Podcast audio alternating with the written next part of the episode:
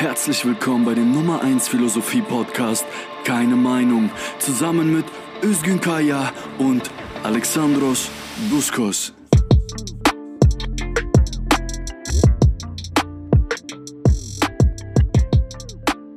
Ein ganz herzliches Willkommen. Wir sind bei Keine Meinung. Ich bin immer noch Alexandros und mir ist immer noch zugeschaltet Özgün Kaya. Wie geht's? Hallo Alexandros, stell mir diese Frage nicht. ja, das ist, äh, ich stelle gerne Fragen, auf die ich selbst nie richtig antworten kann. Ähm, das weißt du ja. Ähm, ich würde sagen, wir, äh, wir haben Redebedarf. So, so geht's uns beiden. Und zwar haben wir etwas vor, das wir bisher noch nicht gemacht haben. Wir haben ja immer inhaltliche Folgen. Ne? Das heißt, ähm, wir hatten eine Kant-Folge, wir hatten eine Populärphilosophie-Folge, wir hatten Marxismus-Folgen. Und das sind inhaltliche Folgen, die in einem bestimmten Rahmen vorbereitet werden. Und heute machen wir ein bisschen was anderes. Zwischen diesen inhaltlichen Folgen möchten wir zwar auch über Inhalte sprechen, aber in Form einer Kaffeepause. Das heißt, wir sprechen über Themen, die uns ähm, im Alltag beschäftigen, die man sich auch philosophisch anschauen kann, aber nicht ausschließlich. Und in diesem Sommer, äh, in diesem Quarantänesommer sind doch einige Themen wieder hochgekocht, äh, über die wir uns gerne unterhalten möchten. Ähm, zum Beispiel ist äh, eine ganz große Erkenntnis, ähm, es soll wohl rassistische Strukturen geben bei der Polizei. Und da soll Hessen wohl eine besondere Rolle spielen. Hast du davon gehört? Ach, was? Es gibt rassistische, es gibt rechtsterroristische Strukturen in der deutschen Polizei, vielleicht auch in der Bundeswehr, ja. was sogar etwa auch im Verfassungsschutz. Warte, hat sogar vielleicht Bundeskanzler? Ich weiß es nicht. Ähm, vielleicht sogar Polizeigewerkschaftler? Also das wäre ja schon ein Riesending, oder? Alles kriegen sie raus. Also alles. Nee, ja, entschuldigt den, den, den vermeintlichen Zynismus. Ich, es ist wirklich, ähm, es ist einfach zum Haare raufen, wie da gerade die bürgerliche, äh, der bürgerliche Journalismus ins Schnappatmung mhm. gerät. Ähm, oder einzelne öffentlich, öffentliche Personen äh, ähm, sich da sofort positionieren möchten und äh, sich da selbst mhm. von freisprechen und doch ja. so viel Mitleid haben und sonst was weiß ich. Es ist als betroffene Person äh, äh, echt, es, es, es, es ist einfach nur absurd, was mhm. passiert. Ich meine, wen, wen überrascht es, dass der Teil des Staates, der mit Waffen ähm, ausgestattet wird und einer Ausbildung, die mehr als fragwürdig ähm, alles, mhm. ähm, alles als äh, teuflisch und böse abtut, was nicht äh, Ja und Amen zum, zum Vaterstaat sagt. Mhm. Was ist daran so überraschend, dass diese Leute ein bisschen halt vielleicht ein bisschen undemokratisch ticken? Ja. Überraschend ist es nicht, es ist nur traurig, wie viele mhm. Menschen sterben seit Jahrzehnten und es an jedem Todesfall und selbst nicht alle werden genannt und, auf, und aufgedeckt. Ähm, mhm es die äh, Öffentlichkeit anscheinend so äh, in, in, äh, in, in, in ähm, da verliere ich selbst die Worte. Ja, wie die Öffentlichkeit ja. da einfach so erstarrt, sage ich mal, als hätte ja, sie den, ja, der Medusa in die Augen geblickt. Ja, es ist natürlich, ähm, es ist natürlich, ich will jetzt gar nicht dieses Narrativ aufmachen, von wegen Frage der Perspektive und so. Das ist nämlich nicht, sondern ähm, sondern eben, wie du, wie du ähm, am Anfang zynisch, aber richtig gesagt hast, eine Frage der Struktur.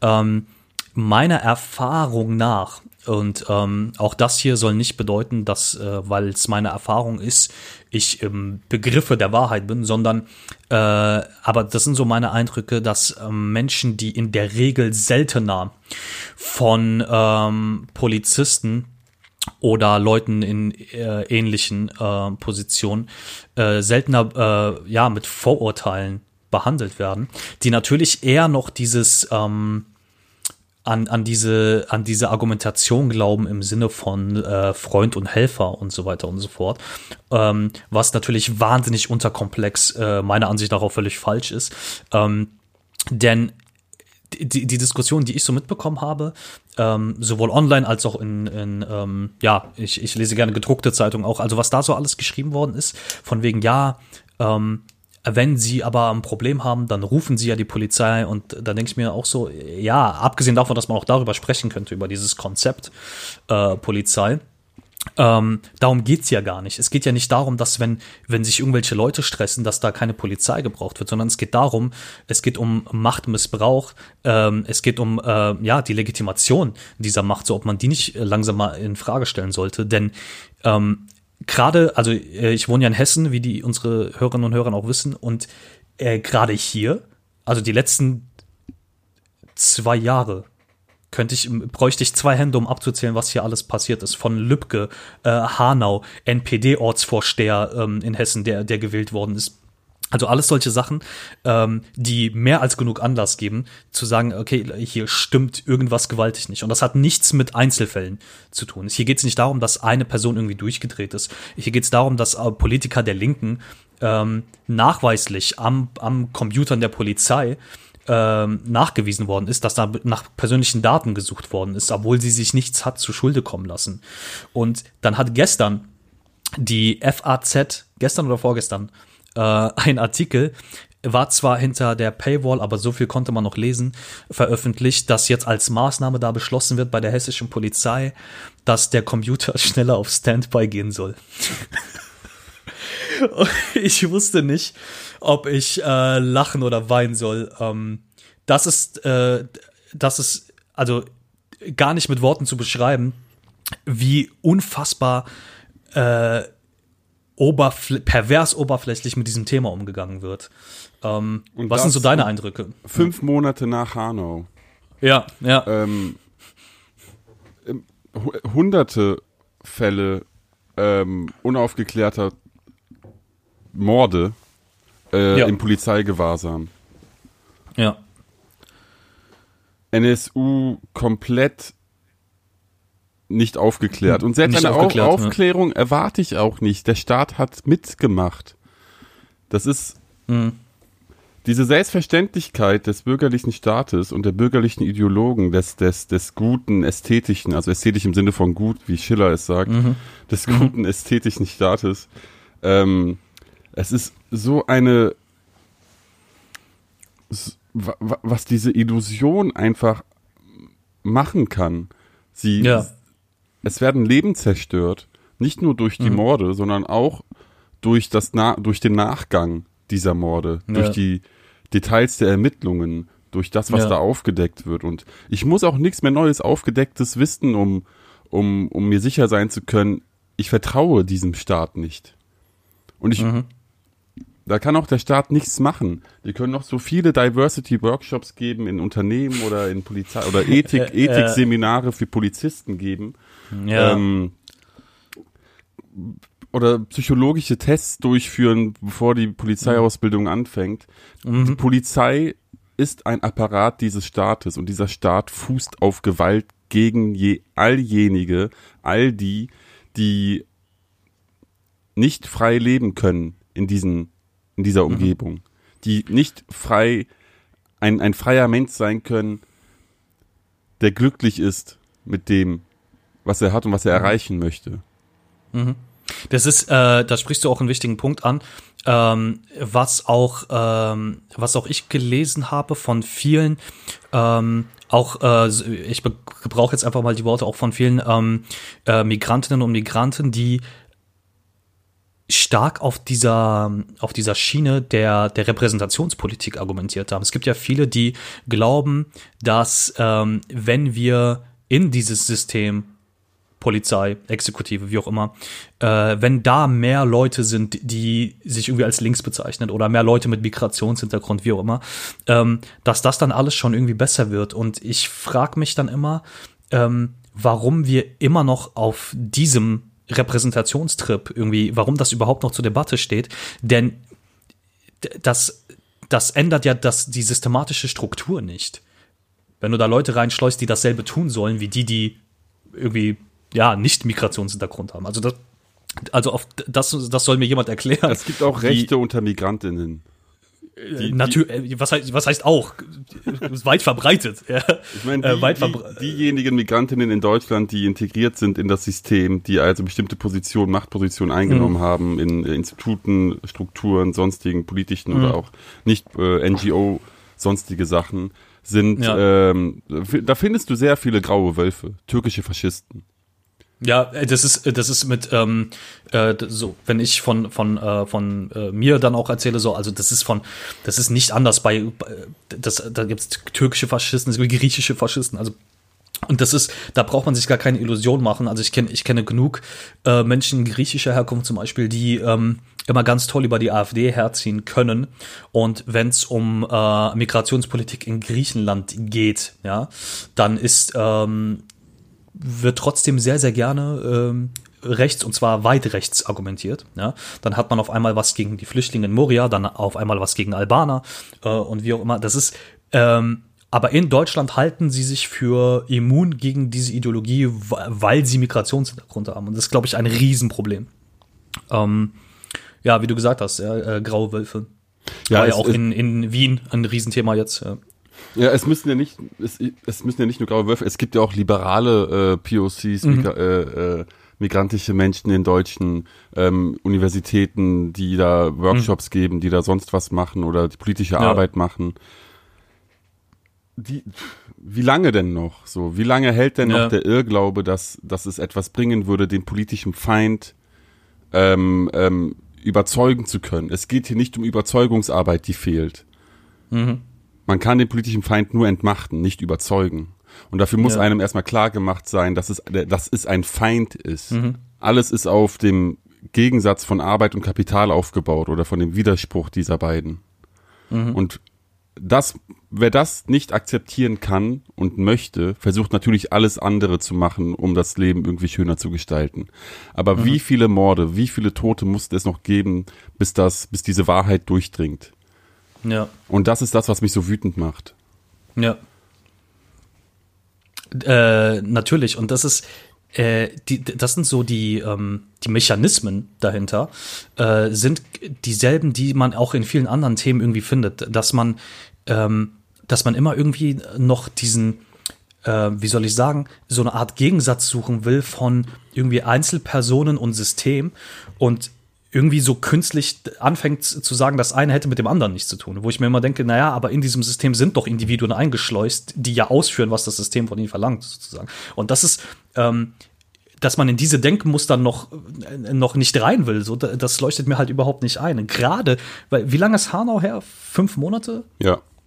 Ähm, also weiß ich nicht, also gerade gerade dann, äh, wenn und nach Hanau rauskommen, ja, dass wie gesagt Polizisten wirklich aktiv nach Leuten suchen, ähm, von, mit den Ressourcen, die es bei der Polizei gibt, sozusagen, aktiv nach Leuten suchen, die sie irgendwie ähm, ja mindestens diskreditieren können und wir wissen halt auch, ne, äh, auch noch viel mehr. Ähm, dann weiß ich nicht, ähm, ja, was noch irgendwie ich will, ich will nicht sagen, was noch passieren muss. Es, sowas muss nicht passieren. Ähm, aber ja, das ist so eine Diskussion, wo ich natürlich verstehen kann ähm, und nachempfinden kann, warum man da wütend ist. So. Und du kennst es ja selber, man erzählt irgendwie, dass ähm, ja, Polizist XY hat das und das gesagt und wenn ich anders ausgesehen hätte, hätte er das nicht gesagt. Das wird ja von Leuten, die das dann auch nicht betrifft, auch sehr gerne dann so, nee, hast du dir eingebildet und so weiter und so fort. Und das sind so, das sind so minimal Beispiele, die irgendwie zeigt, dass man auch gar nicht erst versucht, das Ganze systematisch zu hinterfragen. Ähm, und dass man irgendwie daraus dann immer schließt, das hätte mit Individuen zu tun. Aber das hat es nicht. Ja, deswegen kann man die Polizei, wie du sagst, man kann die so divers machen, wie man will. Ähm, dann haben wir halt ein System mit viel Diversität, das genau dieselbe Arbeit macht wie vorher. Und das ist es halt irgendwie nicht. Ja. Nee, aber genau deswegen bilden sich ja wie auch in den 90ern die Antifa gegenschlägt, bilden sich jetzt Migrantifa-Gruppen. Ja. Die ganz klar verstanden haben, wenn es, dass es, dass es die Selbstermächtigung ist, die einen befreit. Und nicht das mhm. Vertrauen mhm. auf, auf Gutdünken des Staates. Ja. Sondern es ist man selbst, du und deine Community, die, die für dich, die, die für Gerechtigkeit sorgen können. Und was ich bei Migrantifa beobachte, ist, großartig. Mhm. Großartig. Und es ist noch lange nicht vorbei. Äh, kommt, ich hoffe es, nicht. Es kommt. Es kommt noch stärker und es kommt dringlicher. Ich, ich hoffe nicht. Ich habe, ähm, das hat ja auch in NRW angefangen, wenn mich nicht alles täuscht, äh, mit äh, Migrantifa. Und ähm, dann sind mir paar Tage später schon äh, auf Twitter sind mir dann ähm, dann verschiedene Ortsgruppen auch reingefolgt, äh, zum Beispiel auch äh, Frankfurt. Und das hat mich natürlich äh, gerade Hessen, weil Hessen hat ähm, und für alle, die hier wohnen im Umkreis Wiesbaden, Darmstadt, Frankfurt, ähm, auch Rheinland-Pfalz mit Mainz und so, die das, die das, wenn man jetzt so durch die Innenstadt läuft, das vielleicht nicht sieht. Ähm, Hessen hat ein riesiges, ein riesiges Problem mit rechten Strukturen. Also gerade Hessen. Ja, ähm, da braucht man auch gar nicht irgendwie mit ähm, strengem Auge nach Ostdeutschland blicken oder sonst wo. Hessen, eins der größten Nazi-Probleme in diesem Land. Ähm, dann hat mich das gerade hier gefreut, dass sich hier Ortsgruppen gebildet haben. Ähm, und äh, ja, bin auch schon im Austausch mit diesen Gruppen und so weiter. Also ich hoffe, das geht so weiter. Ähm, und äh, ja.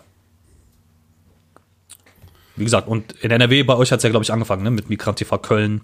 Ich glaube nicht, dass man so einen Startschuss nennen kann. Es sind ähm, ja. Also zumindest habe ich es so gesehen, aber. Bundes, ja. Bundesweit ähm, spontane mhm. Gruppen von selbst erschienen. Mhm. Ich meine, ich habe noch letztens äh, gesehen, Werbung auf YouTube, ARD macht ein Interview mit, äh, mit AfD, stellen sie ihre Fragen. Und da fragt man oh. sich, ähm, ich erwarte das, ich erwarte ja nichts anderes vom Öffentlich-Rechtlichen. Mhm. Das, natürlich werden sie das so machen. Das ist, das ist ihre ja. Ideologie, das, sie können nicht anders. Ja. Aber ähm, es macht ein, es, es, es, ich würde mal so sagen, die Wirklichkeit radikalisiert ein. Na klar, ja. Na klar, und das ist, das ist, ähm, das ist ja gerade der Punkt, dass, äh, und weil, weil das Stichwort kam gerade, du hast gesagt, ähm, das ist deren Ideologie und wir, also weil äh, damit wir vielleicht ganz kurz dem ähm, dem Namen Philosophie Podcast gerecht werden, das haben wir aber schon in den ersten Folgen auch ähm, besprochen. Äh, genau darum geht es, dass diese diese vermeintliche Ideologiefreiheit, die viele, äh, viele liberale, libertäre, aber auch der öffentlich-rechtliche Rundfunk gerne verwenden. Dass man sagt, wenn man mit allen spricht, ist man ideologiefrei. Ja, das ist eine, wirklich ein Riesenirrtum, dem man, dem man wirklich von allen Seiten entgegenwirken muss. Denn man ist, es, es wäre wesentlich fruchtbarer, über Ideologien zu sprechen, ähm, Kritik zu üben, Dinge, andere Dinge zu plausibilisieren, weil Ideologiefreiheit selber, glaube ich, zeigt, dass man am tiefsten verstrickt in Ideologie ist. Denn wer, wer kann sich denn ideologiefrei schimpfen? Warum muss ich mit Menschen, die mich tot sehen wollen, sprechen? Das ist Ideologie äh, per Definition. Ja. Ideologiefrei ist ein Ulf Porschert, der ähm, Ayn Rand und Adorno äh, gemeinsam denkt gegen das kollektive Diktat sozusagen ja. äh, Marx als äh, Befürworter des Kapitalismus abtut, sozusagen zwei, Seit zwei Sätze aus alles ständige verdampft äh, rauszitiert mhm. und dann aber den Schlussteil des Manifests äh, komplett außer Acht lässt, wo es heißt, ja. Proletarier aller Länder vereinigt euch. Ähm, ja. Das, das ist die sogenannte Ideologiefreiheit. Es ist ja. der offene, es ist der offene, offene Drift nach rechts der bürgerlichen sogenannten Mitte. Ja, und vor allem ist das, ähm, äh, da wir äh, als Studenten dieses, äh, dieses Fachs ja immer sehr gerne auf Begriffsarbeit äh, pochen. Das ist nämlich genau der Punkt, das hast du, glaube ich, auch schon mal mir ganz gut erklärt, dass, naja, äh, diese, dieser, dieses Marx als Befürworter des Kapitalismus abtun, zeugt ja auch von ähm, einem falschen Begriff von Kapitalismuskritik, der ja auch gerne verwechselt wird mit Konsumkritik. Ne? Wenn man dann sowas lesen muss wie, naja, aber der hat ja auch finanzielle, finanzielle Hilfe von Engels gehabt. Ja, aber das bestätigt, weißt du, das bestätigt ja seine Kapitalismuskritik nur und äh, und das macht ihn nicht zu einem Befürworter, sondern das zeigt ja eben, dass es Abhängigkeiten gibt und so weiter und so. Und das ist, ähm, das sind so Diskussionen, wo ich mir immer denke, egal ob wir über Kapitalismuskritik sprechen, über Rassismuskritik sprechen, ähm, irgendwie müssen wir aber über systematische Kritik sprechen. offensichtlich. Denn die Leute verwechseln, glaube ich, immer die systematische Kritik mit dem individuellen Verhalten von Leuten. Aber was nützt individuelle Kritik, wenn man systematisch bedingt nicht anders kann, in vielerlei Hinsicht? So, das ist, das ist, glaube ich, ein Punkt, der, der aufgegriffen werden muss. Das bedeutet ja nicht, dass man sein individuelles Verhalten gar nicht irgendwie hinterfragen soll und, und jeder darf alles und so. Das ist, das ist ja gerade nicht. Nur, das hat irgendwie systematisch gesehen auch gewisse Grenzen. Und, ähm, und darüber muss gesprochen werden. Und das wird nicht getan. Ob es eben Polizeikritik ist, ob es Rassismuskritik ist, Kapitalismuskritik und wie diese drei Dinge irgendwie zusammenhängen. Ähm, ja, das ist es halt nicht. Und wenn man einfach nur betont, dass sie zusammenhängen, ohne genau erläutern zu wollen, worin genau, dann führt das irgendwie ins Leere, sozusagen. Es führt ins Leere, ja. Das führt genauso ins Leere wie eine Debatte über den Rassismus bei Kant angeblich. Ja. Den angeblichen Ja. Rassismus. Oder, oder auch, wo ich da auch eine Verknüpfung sehe, ähm, es führt auch ins Leere wie eine Debatte über angebliche Political Correctness, die um sich greifen würde. Ja. Äh, Stichwort, äh, was, was habe ich da gelesen? Äh, Kulturmarxismus? Ja, Ähm, ja, das ist absurd. Ähm, ja, wenn ich, äh, wenn ich auf das Kant-Thema kurz eingehe, ich werde gar nicht viel dazu sagen, weil ich gerade selbst dabei bin, mir die Schrift von ihm durchzulesen über die ja Entstehung der kannst, Rassen. du, kann, du kannst schon einiges sagen. Ich kann auf, ja, schon. Es ist halt, ähm, also sagen wir mal so, es, ja, es gibt eine 1783, 84 erschienene Schrift über die Entstehung der Rassen, die in den 1770er Jahren immer mehr entstanden ist sozusagen. Und ja, das hat ähm, zu tun mit seiner Geografievorlesung. Ähm, das hat zu tun ähm, mit einer Geografievorlesung, in denen man damals fälschlicherweise, viele, damals gab es auch ganz wenige Leute, die überhaupt reisen konnten oder Zugang zu Reiseberichten hatten und die dann sagen konnten, aufgrund der Wetterbedingungen gibt es Menschen, die gewissermaßen weniger intelligent sind als andere aufgrund ihrer geografischen Position und dann kam Hautfarbe dazu und so weiter. Ja, das gab's. Wir reden hier von 17, ab 1770 aufwärts, da hat man da Texte zu, wo, in denen sich Kant dazu geäußert hat. Und ähm, trotzdem hat sich Kant quasi mit den Reiseberichten auseinandergesetzt. Damals noch weniger kritisch, das ist wahr. Ähm, das ist auch nicht unproblematisch, das behauptet auch keiner. Und er hat natürlich Zitate drin über, äh, Zi- Zitat, das sind nicht meine Worte, über die Afrikaner und wie ihr Gemüt ne, zu beschreiben sei und so weiter und so fort. Ähm, dennoch hat Kant diese deutlich als Zitat kenntlich gemacht. Und hat sie erst 20 Jahre später, in den 17, 1790er Jahren, als dann Schriften rauskamen, wie zum ewigen Frieden. Ja, der, 17, der, der alte Kant ist ja ein völlig anderer Kant als der junge Kant. Wie jeder Mensch mit dem Alter offensichtlich anders denkt, in der Regel, als ein junger Mensch. Und in dieser Schrift zum Beispiel sieht man ganz, ganz deutlich, dass ähm, die, die, den sogenannten Weltstaat, den er da voraussagen will, ja, vom Kontinentalstaat zum Weltstaat und so weiter, dass das äh, und wie er das verargumentiert, dass das schwer vereinbar ist, eigentlich gar nicht vereinbar ist mit der Vorlesung über die Entstehung der Rassen sozusagen. Das heißt, was man nicht machen kann, ist, ähm, beziehungsweise was man machen kann, ist zu sagen, okay, ähm, er hat philosophisch eine große Arbeit geleistet und es gibt einzelne Zeilen in einer bestimmten Schrift, die sehr problematisch sind. Auch für die damalige Zeit. Das kann man sagen. Was man nicht sagen kann, ist, und das sind zwei Argumente, die ich gelesen habe in auch großen deutschen Zeitungen, in denselben Zeitungen, die diese, die diese Rassism, rassistischen Strukturen bei der Polizei geleugnet haben, ähm, dass dann zum Beispiel drin stand, dass Kant ein Begründer des deutschen Kolonialismus wäre. Und da will ich wirklich, da will ich wirklich ernsthaft fragen, wie zur Hölle kommt ihr darauf? Naja, Ja, und kommen, äh, ganz, ganz kurz noch, ja. Ähm, dann äh, den, denselben Vorwurf äh, ist jetzt auch Hegel ausgesetzt seit ein paar Tagen, aber dazu kann ich äh, wenig sagen. Ähm, erstmal, wie zur Hölle kommt ihr darauf? Da willst du gleich was zu sagen? Und vor allem, dass dann Leute sagen, okay, und das habe ich, ich weiß, viele sagen, und viele sagen mir das, viele sagen, das bedeutet ja nicht, dass ich ihn nicht mehr lese, nur ich will ja sagen, dass es problematisch ist, kann man ja machen. Wenn man Rassismusforschung betreibt, muss man das erwähnen. Ähm, aber es ist mir, glaube ich, in den letzten drei Wochen ungelogen bestimmt fünf, sechs Mal passiert. Da ich ihn gerade bezüglich eines anderen Projektes lese, komme ich vielleicht später kurz darauf, ähm, dass mir dann Leute drunter schreiben, warum liest du den überhaupt noch? Ähm, es kam doch jetzt raus, dass das ein Rassist ist und dass er den deutschen Rassismus mit begründet hat. Und dann gibt's noch ganz absurde Sachen wie ähm, Kant hatten, ne, alle kennen sein Einleitung, großes Einleitungswerk, die Kritik der reinen Vernunft, äh, in denen es eben, und rein in diesem Sinne von, naja, was kann, kann sie dasselbe leisten wie in der Mathematik, ne? So, das, mhm. das ist hier mit rein gemeint so.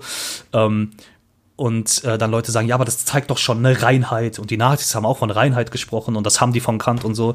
Und ähm, ja, nee, also so geht's dann, so geht's dann nicht. Und das ist, das ist auch ein künstlich herbeigeführter Zusammenhang, den es so nicht gibt. Özgün, du wolltest mir gerade sagen, wie, wie, wie kommen die Leute darauf, ihn als Begründer des Kolonial, des Kolonialismus zu sehen? Ich, die Leute, also die Leute, von denen du sprichst, sind bürgerliche Journalistinnen. Natürlich. Oder bürgerliche Personen des öffentlichen Lebens. Die brauchen immer, weil sie ja das System, in dem sie leben, was sie hervorgebracht hat, mhm. ähm, nicht äh, beschädigt sehen wollen. Es mhm. kann ja nicht sein, dass die kapitalistische Produktionsweise mitsamt seinem bürgerlicher Staat irgendwie etwas falsch machen könnte. Es müssen dann halt immer einzelne Leute sein mit bösen Gedanken. In diesem mhm. Fall sagen sie, es war der böse Gedanke Kants, der den Keim des mhm. Rassismus sozusagen aufblühen ließ in Europa oder in Deutschland. Das mhm. sagen sie, weil sie die materialistische Grundlage der rassistischen Ideologie nicht untersuchen wollen und nicht können. Mhm. Wenn sie also es würden, von, dann wäre mhm. ihre, dann würde ihre Welt zusammenbrechen. Also im Sinne von, also die machen sich dann quasi so ganz einfach linear. Es gab diesen bösen Gedanken, den hat später irgendwann jemand umgesetzt. Ja, und da kann doch jetzt, ne, da kann doch jetzt die, nicht äh, die materiellen Grundlagen und so, das kann ja jetzt nicht der Grund dafür dann gewesen sein. Ne? Das ist quasi ein Fehler, den, ne, also wenn man Kant quasi jetzt so als ähm, als geistigen Vorboten dessen sehen will unbedingt, ja. Das heißt, die sagen dann, okay, jemand hatte den bösen Gedanken, den hat irgendwann später jemand umgesetzt und daraus lernen wir. Aber dann, da, dann muss man das äh, kapitalistische System nicht hinterfragen. Ja, und, und weil es diese bösen ja. Gedanken gibt, müssen wir halt im, äh, äh, im Umkehrschluss alles Mögliche versuchen, böse Gedanken irgendwie auszuklammern in unserer Welt. So entsteht mhm. dann halt zum Beispiel diese Konzentration auf Worte, auf Framing, sonstige, sonstige Konzepte aus dem amerikanischen Raum eigentlich, die dann irgendwie hier äh, verwurstet werden. Statt sich mit den Verhältnissen zu beschäftigen. Jedes Mal, wenn ich so einen Text lese, höre ich in meinem Kopf automatisch Bertolt Brechts, aber die Verhältnisse, die sind nicht so. Aus mm, der mhm, Drei-Groschen-Oper. Mhm. Ja, ja, genau. Ja. Aber das ist also Ideologie. Mhm. Und äh, die macht wütend. Und die macht auch mich wütend. Und ich merke auch, wie diese Wut äh, mich dann mich, mich vom Pfade nimmt und die, die, die korrekte Analyse ähm, bisschen äh, schwierig macht in dem Moment. Ja, da, ja natürlich. Da, da spielt dann kalte Wut laut Dietmar Datt und, und, und heiße Wut eine Rolle. Mhm, mh. ähm, kalte Wut, die halt analysiert und heiße Wut, die einfach erstmal als ein Affekt dort ist. Mhm. Das äh, muss dann aus dem linken Raum das wird sich dann halt auch zeigen, wie sich das dann weiterentwickelt. Aber wie auch bei Migrantifa, für, für Missstände gibt, kommt immer eine Antwort. Es kommt immer zu einer mhm. Reaktion. Man darf hier nicht, mhm. in, man kann hier eigentlich nicht in Zynismus oder sonst was verfallen, weil die ja. Wirklichkeit mit ihren Widersprüchen ähm, dafür in einer gewissen Art und Weise sorgt, dass es zu Widerstand mhm. kommt. Okay. Darf ich dir, ähm, bevor wir langsam aber sicher, wollen ja die, die Kaffeepausen auch ähm, nicht zu lang halten, aber darf ich dir zwei Fragen stellen? Die erste ist, als du gesagt hast, Framing. Ähm, dass Dinge, äh, Dinge, ja, nicht Dinge, sondern Begriffe, ähm, die aus dem amerikanischen Raum kommen, dann hier verhunzt werden. Ähm, meinst du dann sowas wie Identitätspolitik? Ähm, oder dass man quasi ähm, für gewisse Fälle einfach einen Begriff verwendet, der uns dann quasi davon ablenkt, uns systematisch mit dem Problem zu fassen. Also was genau war damit gemeint? Ähm, bleiben wir bei Framing speziell. Ähm, Framing mhm. meint ja, dass, äh, dass äh, Akteure gewisse Begriffe nutzen, die sie halt bestimmt konnotieren oder bestimmt konnotierte Begriffe benutzen, um zu etwas hinzuführen. Mhm. Das ist dann zum Beispiel bei Rechten oft halt dieser unsägliche Begriff des Kulturmarxismus. Ah, ja. Mhm Wenn man diesen Begriff hört, dann denkt man sofort an etwas. Er, Ja. er legt einen sofort, ohne dass da noch ein Satz folgen muss, hat man, hat man als, als Leser in, im Kopf äh, linke Hegemonie in der Kulturbranche. Was Ja, nicht ja, mehr genau. wirklich existiert. Ja, oh, ja. Was, was ich damit ver mit verwurstet meine oder verhunzt meine, ist äh, die Konzentration liberaler Kritiker äh, auf diesem Konzept des Framing. Dass sie dann sagen, Mhm. guck mal, Akteur XY hat in diesem Artikel, weiß ich nicht, Fokustextartikel dieses Wort benutzt. Das ist äh, Framing, was er macht. Er versucht die Leute Ja. dahin, dahin zu locken. Okay, danke für diese Analyse, aber natürlich macht er das. Er ist Ideologe. Framing beschäftigt, also, also diese Beschäftigung mit Framing oder Wording bleibt halt auf der Oberfläche der Ideologie hängen. Ja, das ist halt immer. Ähm, Und äh, jedes Wort ist Fra Worte sind Worte, so. Jedes Wort ist in Ja, einem gewissen Sinne ja. Framing. Du willst ja etwas zum Ausdruck bringen. Es gibt nicht die reine äh, out Ja. of the black box Sprache. Kommunikation. Genau. Die gibt es und das, nicht. Und das, und das, das ist das Lustige, ne? wenn jemand sagt, naja, guck mal, er benutzt die Worte, damit will er doch das sagen. Und dann, ja, liest man das oder hört sich das an und denkt so, ja. Damit überzeugst Jetzt? du halt Leute, die deine Kritik äh, schätzen und Leute, die halt den Autor, den Akteur da schätzen, die werden es halt überlesen. Ja, aber das, aber vor allem, vor allem, also was mich daran stört, ist ja, dass das, dass da implizit die Aussage drin steckt, man könnte ungeframed etwas ausdrücken, was was, was, ne, was der Autor aber geframed hat. Also wenn jemand sagt, naja, er benutzt die und die und die Begriffe, die benutzt er aus dem und dem Grund, das impliziert ja, wenn man das als Kritik, kritische Analyse oder Kritik ne, benennen will, würde das ja bedeuten, es würde auch ohne das gehen. Und das ist ja schon irgendwie in Frage zu stellen, weil wie du sagst, ne, Worte sind Worte und die sollen was ausdrücken. Und es gibt ja keine Worte, die irgendwie von jeglicher Intention befreit sind.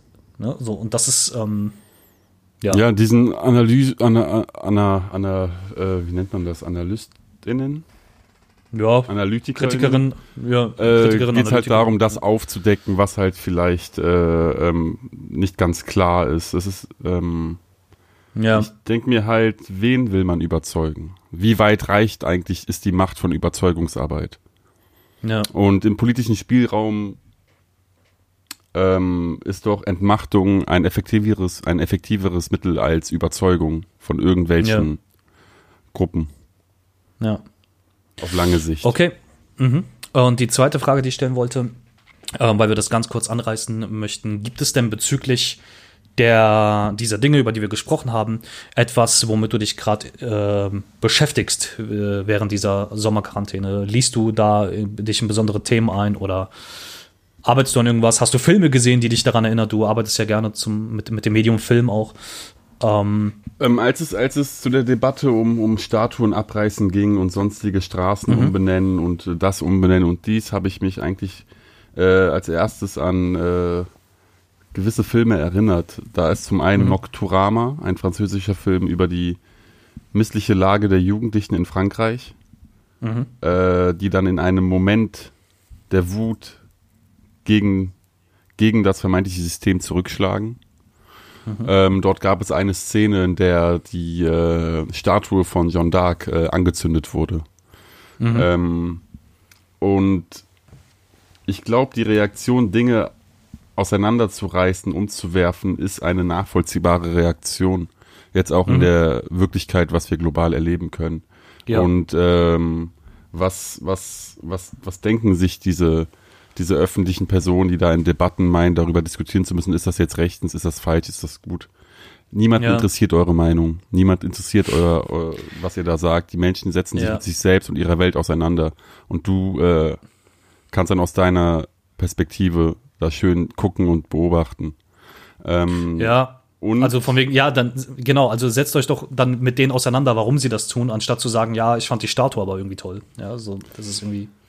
Ja, und äh, womit ich mich beschäftige, das ist ähm, ja privat, aber auch wegen der Uni, ähm, lese ich gerade viel von Marx früh, philosophischen Frühschriften aus den 40er Jahren, in denen er sich mit den Jung, Junghegelianern auseinandergesetzt hat. Also mit Bruno Bauer, Max Stirner, ähm, äh, Feuerbach, selben Dunstkreis um den Verleger Arnold Ruge halt. Und da lese ich dann halt die Texte gerade, die, ähm, die äh, sporadisch noch zur Verfügung stehen, die halt teilweise nie wirklich veröffentlicht wurden, aber posthum veröffentlicht wurden in verschiedenen Versionen. Und da lese ich gerade viel drin. Also Kritik der kritisch, also die heilige Familie, Kritik der kritischen Kritik. Kritik. Ähm, Also ich lese das gerade, was Marx seinerzeit schrieb, als Reaktion auf seine, auf die sogenannten, ich sag mal, Linksliberalen, obwohl ich dieses Wort nie, nicht richtig finde, aber wenn wir es mal Ja. gleichstellen wollen, wie Marx sich damals mit seinen eigenen linksliberalen Genossinnen auseinandergesetzt hat. Genau. Ähm, also für die für die Hörerinnen und Hörer ganz kurz, also wenn, ähm, wenn wir sagen Auseinandersetzung mit Junghegelianern, mein, da- das meint in der Geschichte der Philosophie in der Regel Studenten ähm, von dem Philosophen Hegel, ja, und da gab es ähm, ja, das, die, Einteilung, die Einteilung gibt es heute nicht mehr. Ähm, dann gab es äh, Junghegelianer, Linkshegelianer, Rechtshegelianer. Also es gab, äh, damals war das bei großen Philosophen gang und gäbe, dass sich Grüppchen gebildet haben, die sich untereinander gezofft haben und die Grüppchen hatten immer Namen des großen Philosophen inne. Also es gab die Junghegelianer, bei Kant gab es die Neukantianer, den Verein der Freunde Kants und so weiter. aber das ist retrospektiv erschienen. Also diese, diese, dieser Titel Junghegelianer war seinerzeit nicht gegeben. Also, da, also genau, und äh, darauf wollte ich kurz hinaus, dass ähm, Marx hat ja, hat, hat doch auch bei Hegel studiert, oder? Nee, Nee? er hat Hegels Werke studiert, aber er hat nicht bei Hegel studiert. Ach so, okay, ja. Ähm, genau, also auch Hegels Werke studiert und ähm, damals war eben die, die Auseinandersetzungen waren dann ähm, ja voll, ähm, voll im Gange sozusagen. Und das gab es in der nachkantischen Zeit halt auch, als dann ähm, äh, Professoren wie Fichte äh, und auch der Sohn von Fichte, der dann ja auch was zu Materialismus geschrieben hat, ähm, als sie dann angefangen haben, Kants Schriften vielleicht damit ein bisschen in Verbindung zu bringen, gab es dann auch große Streits unter Kantianern, Neokantianern, Neukantianern. Ähm, dann gab es den Verein der Freunde Kants und so weiter. Also das, das war damals so ein bisschen, auch diese Namen sind alle, ähm, eben außer der Verein der Freunde Kants sind auch diese Namen später erst erschienen. Aber da gab es immer ganz viele, ja, Grüppchen, die untereinander diskutiert haben. Was liest du denn aktuell für dich? Ich äh, befasse mich, naja, aus diesem Grund, ähm, äh, die meisten unserer Hörer und Hörerinnen wissen ja, dass ich ähm, von dem sogenannten äh, äh, deutschen Idealismus äh, komme, also da äh, in die Schiene sehr lange, ähm, ja, also da ist halt auch der Schwerpunkt bei uns an der Universität und dass ich quasi aus dieser Tradition heraus quasi ähm, angefangen habe, mich damit zu befassen. Ähm, und ich habe halt beim Lesen der vermeintlichen Idealisten ähm, gemerkt, dass es keine Idealisten sind. Ähm, streng genommen, also Kant sowieso nicht, ähm, streng genommen auch Fichte nicht, ähm, auch Hegel nicht, bei Schelling ähm, gibt es so und so äh, Ansichten, ähm, sondern auch hier hat sich äh, durch diese Schrift, Kritik der kritischen Kritik, die du erwähnt hast tatsächlich, ähm, haben viele Materialisten, diese klassisch deutschen Philosophen, also Kant, Fichte, Schelling, die wurden dann von den Idealisten genannt, weil sie denen zu wenig auf die praktischen Verhältnisse, in die praktischen Verhältnisse verwurzelt waren. Und ähm, es ist aber dann doch komplizierter. Das heißt, die, die man heute als Idealisten bezeichnet, die wollten quasi Systematiken entwickeln, die man dann auf die Wirklichkeit anwenden kann. Und Marx hat das gewissermaßen, ich vereinfache das jetzt ganz, ganz stark, gewissermaßen gesagt, ey, Leute, andersrum wird ein Schuh draus, ja, wir gucken uns die materiellen Verhältnisse an und können dann systematisch arbeiten. Aber es gibt auch von Leuten, die heute die Idealisten lesen, auch viele falsche Behauptungen in Richtung der Materialisten, die dann sagen, die, die, weil die, da wird viel verwechselt. Materialisten werden mit Empiristen verwechselt, was nicht der Fall ist. Ja. Ähm, also Materialisten sagen nicht, ich glaube nicht, was ich mit meinen Augen sehe, wie, wie, ähm, wie jetzt John Locke oder so. Gleichzeitig ähm, gibt es von Materialisten viele Schüsse Richtung Idealisten, von wegen, das sind, die glauben, es alles existiert nur in Köpfen und das ist, stimmt halt auch nicht. Ähm, und deswegen glaube ich, dass diese Streits begriffliche Trennungen verursacht haben, die falsch sind. Ähm, und äh, was ich gerade lese, ich lese gerade ein Sammelband, das heißt der Materialismus-Streit. Denn über die Streits zwischen vermeintlichen Idealisten, also Kant, Fichte, äh, Schelling, äh, da weiß man ja, da weiß man, ähm, was so die, die Unterschiede sind. Ähm, das sind ja die Idealisten, äh, wenn die für eins bekannt sind, dann, dass sie erstmal Bücher, ga- ganze Bücher über Begriffsarbeit schreiben, bevor es an die eigentliche äh, Theorie geht. Und jetzt wollte ich mal schauen, was es denn für Streitpunkte unter den Materialisten gibt. ähm, und lese über den Unterschied von naturwissenschaftlichen Materialisten, die sich die es nicht schaffen, sich abzugrenzen von Naturalisten oder Physikalisten und was der Unterschied ist zu den marxistischen Materialisten, die einen wesentlich komplexeren Materiebegriff haben als Naturalisten. Das heißt, ich will mich damit befassen, inwiefern kann man systematisch das, was Kant und Hegel versucht haben, inwiefern kann man das verbinden mit Leuten, die sagen, wir müssen uns mit Materie befassen und über welchen Materiebegriff sprechen wir hier.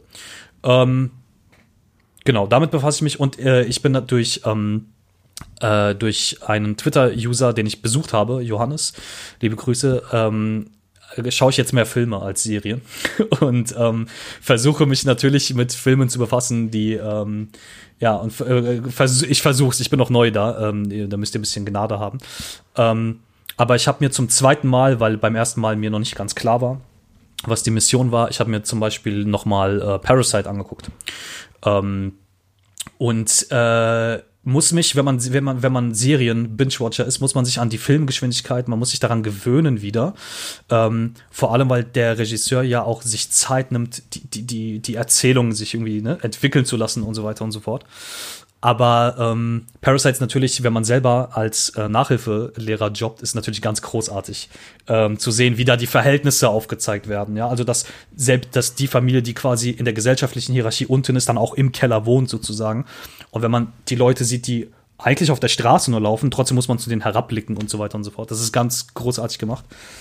Ähm, ja, und äh, damit äh, befasse ich mich ein bisschen. Und äh, auch mal was anderes zu sehen als das amerikanische Kino. Ähm, da war ich sehr lange, sehr lange gefangen drin. Und ähm, ja, Filme können mehr, mehr erzählen, als man denkt. Aber da bin ich, wie gesagt, noch ganz, ganz neu drin. Ähm, und das, äh, damit beschäftige ich mich auch ein bisschen. Aber ich werde jetzt nicht über Filme schreiben. Dazu ähm, fehlt mir das Wissen einfach. Ja. Okay. Aber äh, ja, ich, ich lese deine Filmkritiken. Das muss, äh, das muss reichen. Danke. Aber du, äh, du, hast du zu Parasite geschrieben? Nee, gell? Äh, nicht wirklich. Ich habe was Kleines geschrieben, eine Preview seinerzeit, ähm, mhm. wo ich aber äh, ähm, kaum etwas gesagt habe, nur angedeutet habe. In mhm. Parasite gibt es so vieles zu beobachten. Da ist auch, da steckt mhm. auch eine Menge, da kann man eine Menge Marks rausholen. Ähm, Auf jeden Fall. Aus ja. dem Film ähm, was abstrakte Arbeit angeht, Arbeit an sich angeht oder was mhm. Entfremdung mhm. ist, sonstiges. Mhm, mh. Das ist schon ein großartiger Film. Aber ja. auch Snowpiercer von dem Regisseur ist auch ein ganz guter Film gewesen, der auch eine ähnliche Thematik hatte. Ja, ja, Was mit heißt ähnliche Thematik? Es geht halt um Klassenkampf. Es geht um die ja, Klassengesellschaft. Ja, ja, ja. Da ist, da ist das natürlich ähm, ein bisschen äh, deutlicher abgebildet, fand ich. Ähm, aber ähm, bei Parasite war das noch mal ähm, ja, ich weiß nicht, es war noch mal anders. Also ich dachte mir natürlich beim ersten Mal gucken auch so, okay, ist dieselbe Thematik wie Snowpiercer, so, es war so, ne, ab, so abgedroschen, das jetzt so klingen mag, aber es ist dann doch irgendwie anders erzählt.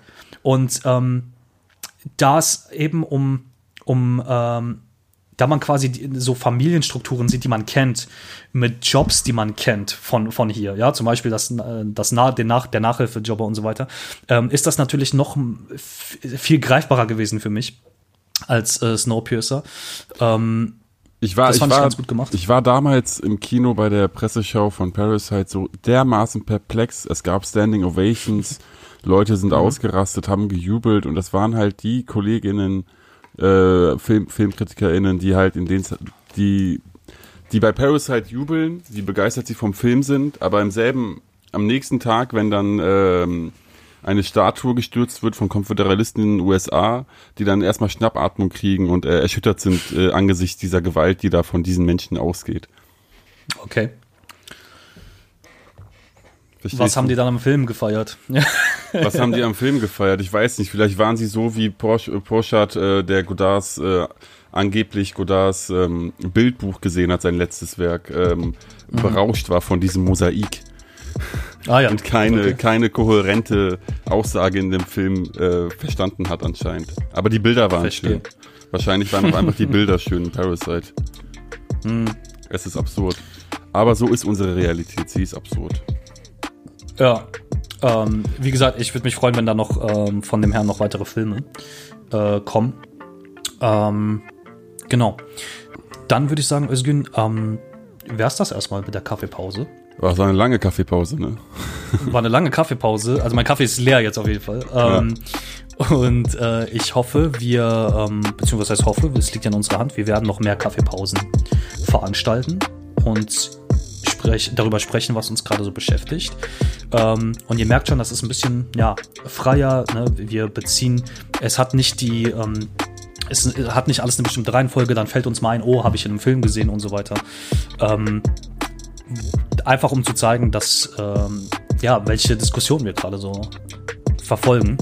Aber wir hören uns schon recht ähm, bald wieder Ja, zu einer regulären Äh, Folge, höchstwahrscheinlich. genau. Um, wer weiß, wir hatten gesagt Ende des Monats. Äh, Das könnte auch Anfang August sein, aber es kommt, es kommt noch mal was Richtiges. Auf jeden Fall. Und ähm, wir haben ja immer Folgen mit Inhalt, äh, mit an, also mit strukturierten Inhalten noch weiter geplant. Und äh, ganz kurz sei noch erwähnt, da wir uns lange nicht mehr gehört haben, dass ihr uns jetzt auf PayPal mit einmaligen Beiträgen unterstützen könnt. Den Link werden wir in der Folge, aber auch auf Twitter wieder äh, posten. Und wer mag, kann das gerne tun. Ansonsten würde ich sagen, Özgün, ähm, verabschieden wir uns erstmal von dieser Kaffeepause wünschen allen noch eine angenehme Sommerquarantäne und hoffen, dass ihr alle irgendwie ähm, ja Sachen habt, die ihr tun könnt und ähm, diese Quarantäne gut übersteht. Bleibt gesund und dann würde ich sagen ein Tschüss nach Köln. Tschüss, tschüss, tschüss, tschüss. Ciao.